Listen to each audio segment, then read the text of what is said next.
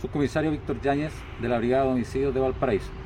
El pasado viernes 27 de agosto del presente, por instrucción del Ministerio Público, la Brigada de Homicidios se trasladó hasta el estero Marga Marga, altura Puente Cancha, ya que en el lugar un hombre, un acomodador informal de vehículos, luego de mantener una discusión con un comerciante ambulante del sector, habría resultado con lesiones en su cabeza, atribuibles a un elemento contundente.